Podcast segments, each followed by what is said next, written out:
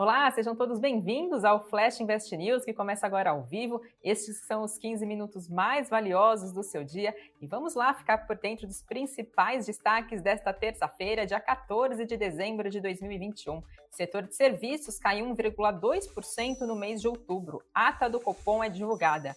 Itaúsa levanta 1 bilhão e 200 milhões de reais com venda de papéis da XP. Embraer fecha parceria no setor de defesa.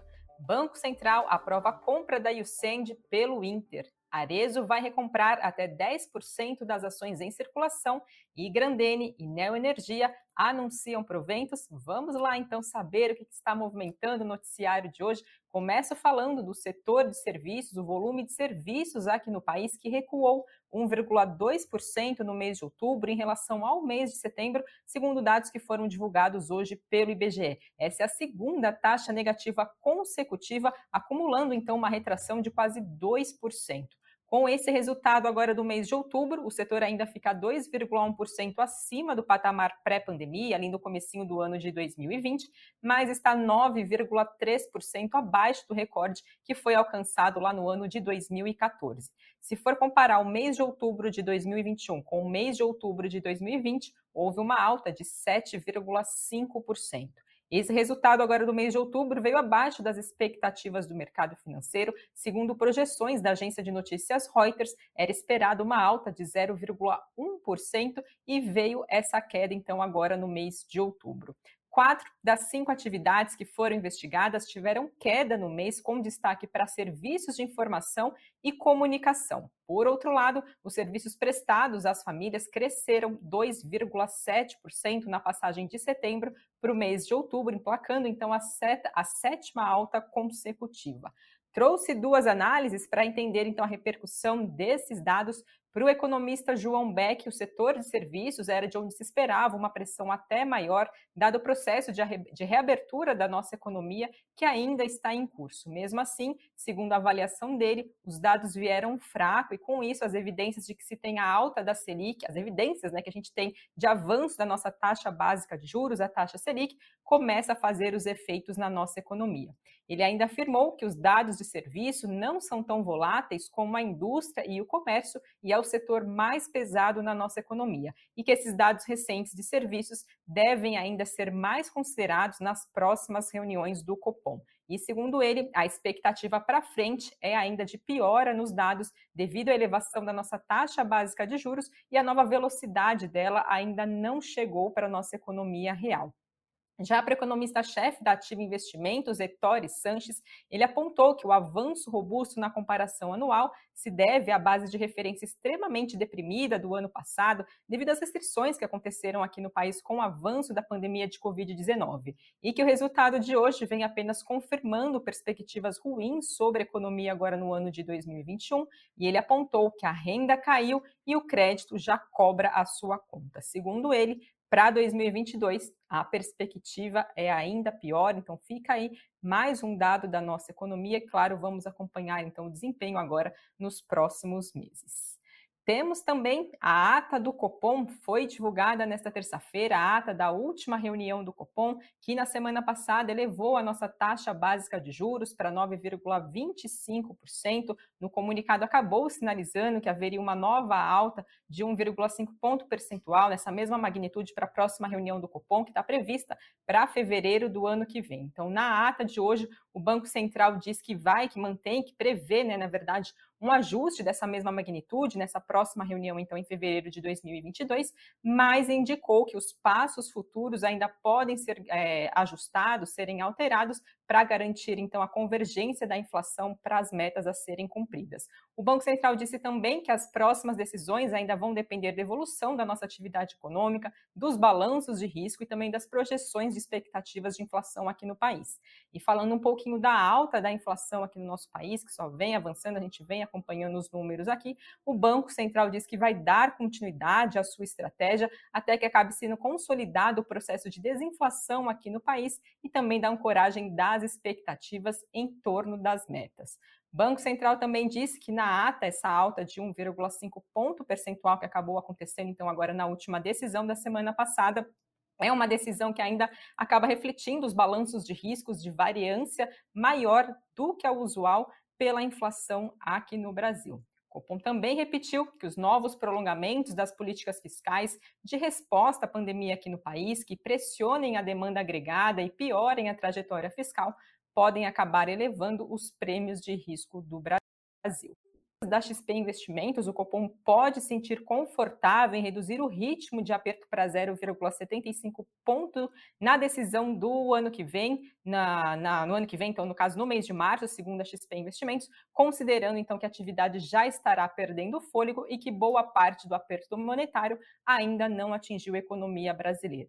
Nesse sentido, o XP mantém inalterado o cenário de que a Selic deve atingir 11,5% no fim do ciclo de aperto monetário, lá em março, então, do ano de 2022, mas apontou reconhecer que o risco está totalmente inclinado ainda para o lado altista. Então, claro, também vamos ver o que vem aí na próxima decisão de política monetária, né, já sinalizando uma nova alta de uma mesma magnitude. Tem economistas que divergem dessa alta, alguns estão apontando que venha um avanço de um ponto percentual. Falando um pouquinho do nosso cenário corporativo, temos notícias da Itaúsa, que anunciou que vendeu 1,4% da sua participação na XP, levantando 1 bilhão e 200 milhões de reais. A venda de mais de 7 milhões de ações da XP vai ter um impacto positivo no resultado da companhia agora no quarto trimestre de 900 milhões de reais. A companhia também informou que vai pagar juros sobre capital próprio adicionais de 13 centavos por ação até o dia 29 de abril do ano que vem e que também vai fazer bonificações de ações aos investidores na proporção de cinco novos papéis para cada 100 ações que forem detidas então pelos acionistas na data do dia 20 de dezembro, então agora de 2021.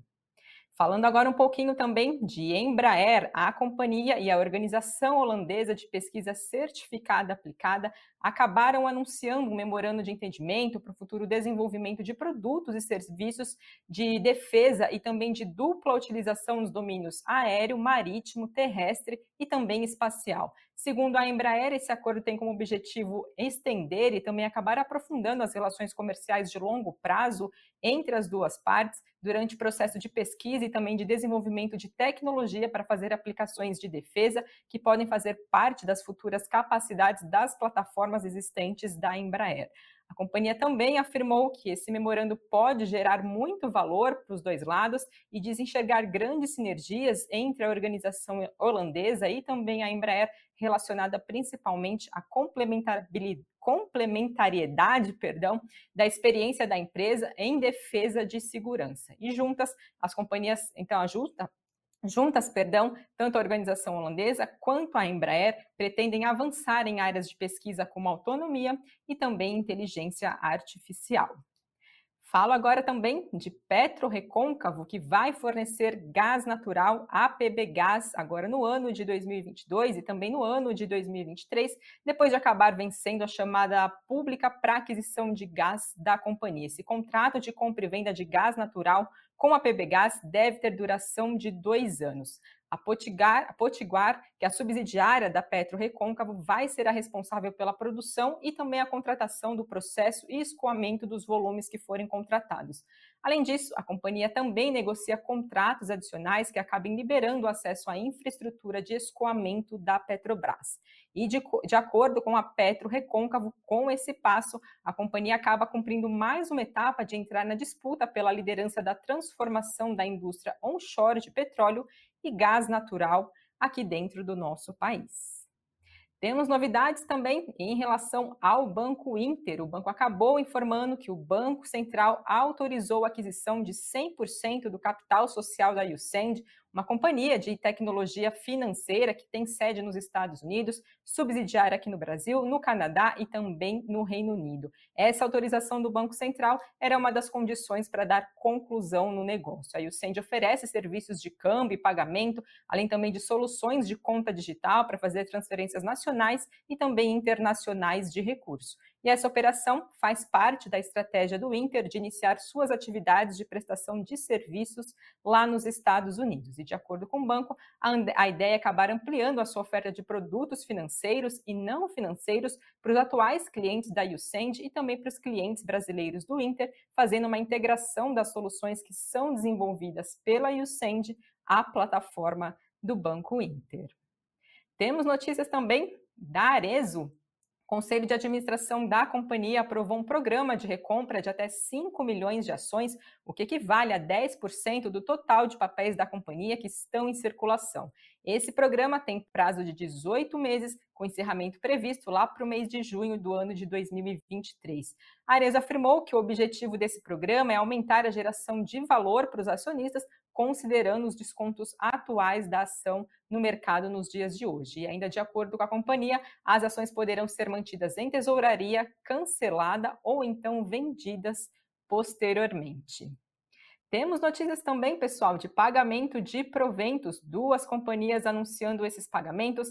A primeira delas, Grandene, que anunciou, na verdade, uma antecipação de pagamento de dividendos. A empresa vai liberar mais de 71 milhões de reais em dividendos, o equivalente a 7 centavos por cada ação. Esse pagamento vai acontecer agora no dia 28 de dezembro e para receber, o acionista deve ter então o papel da companhia até o dia 16 de dezembro de 2021.